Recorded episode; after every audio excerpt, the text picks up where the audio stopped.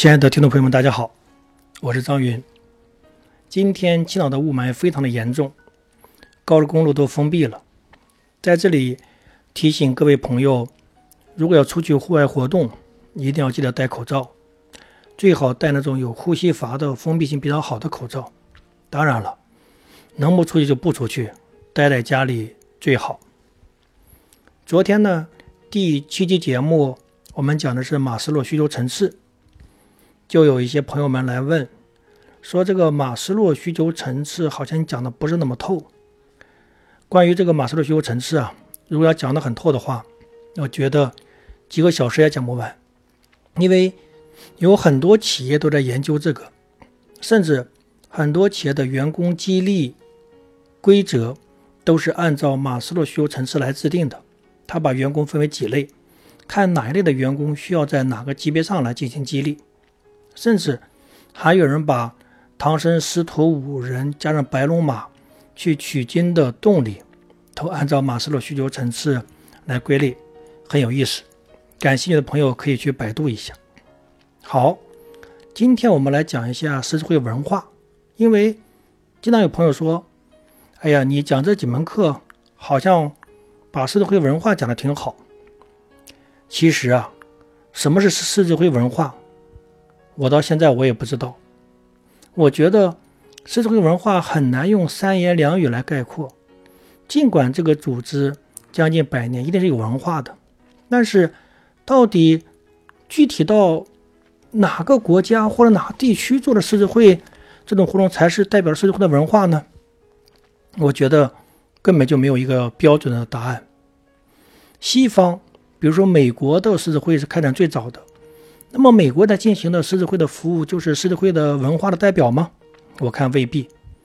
放在华人圈里边，香港的很多的服务队做的一些服务，或者说他的那种狮子会文化，就能放在中国大陆来实施吗？我看也未必。包括台湾的。在这里，我讲两个小故事。一个呢，是曾经和澳洲墨尔本的一个狮子会的师兄曾经交流过。在墨尔本的这个分会有二十多号人，平均年龄在六十多岁。这些室友们的主要活动是什么呢？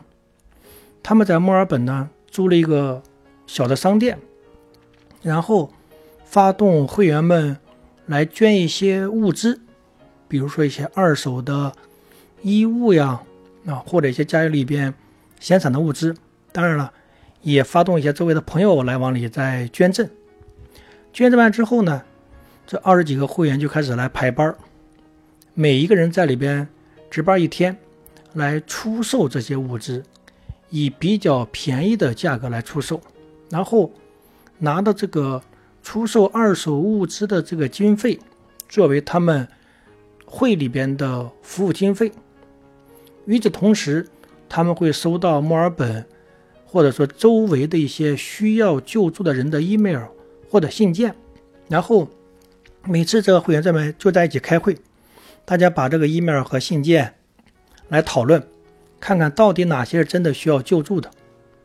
当然了，可能还会进行一些调查，最后他们就给这些需要救助的人。去寄一张支票，这就是这个狮子会的分会做的主要的服务。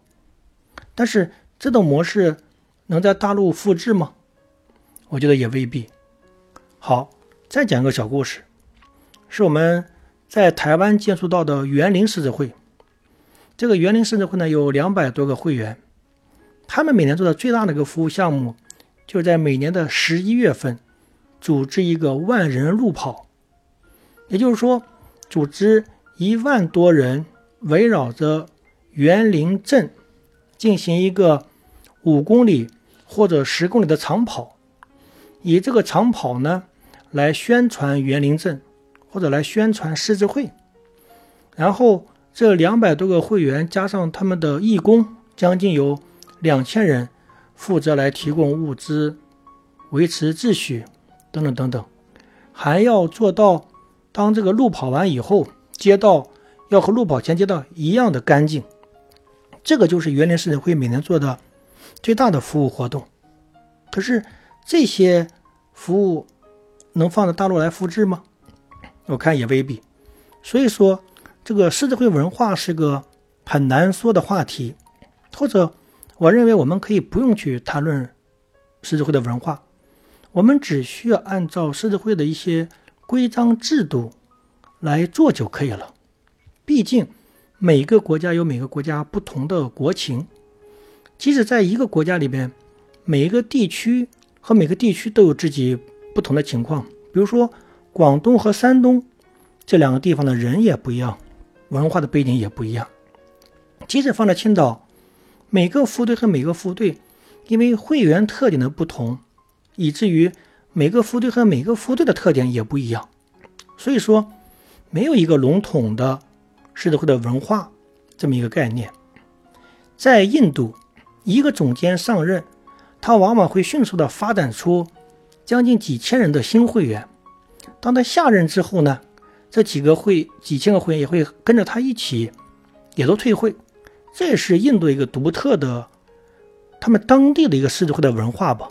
所以说，每个地方有自己的特色就可以了，并不存在一个标准的。狮子会的文化能放到全球可以去复制的，但是狮子会的理念就是让每个会员都能快快乐乐的，让每个会员在这个狮子会里边都能得到成长。我觉得按照这个标准来做就很好。那么明天呢，我们就来重点讲一下狮子会的服务，就是什么是一个标准的狮子会的服务？狮子会在做社会服务的过程中。它是如何来开展的，如何来衡量的？希望用比较长的时间能把这个话题来讲一下。好，今天我们说的狮子会的文化是个什么概念？这个话题就说到这个地方，感谢大家。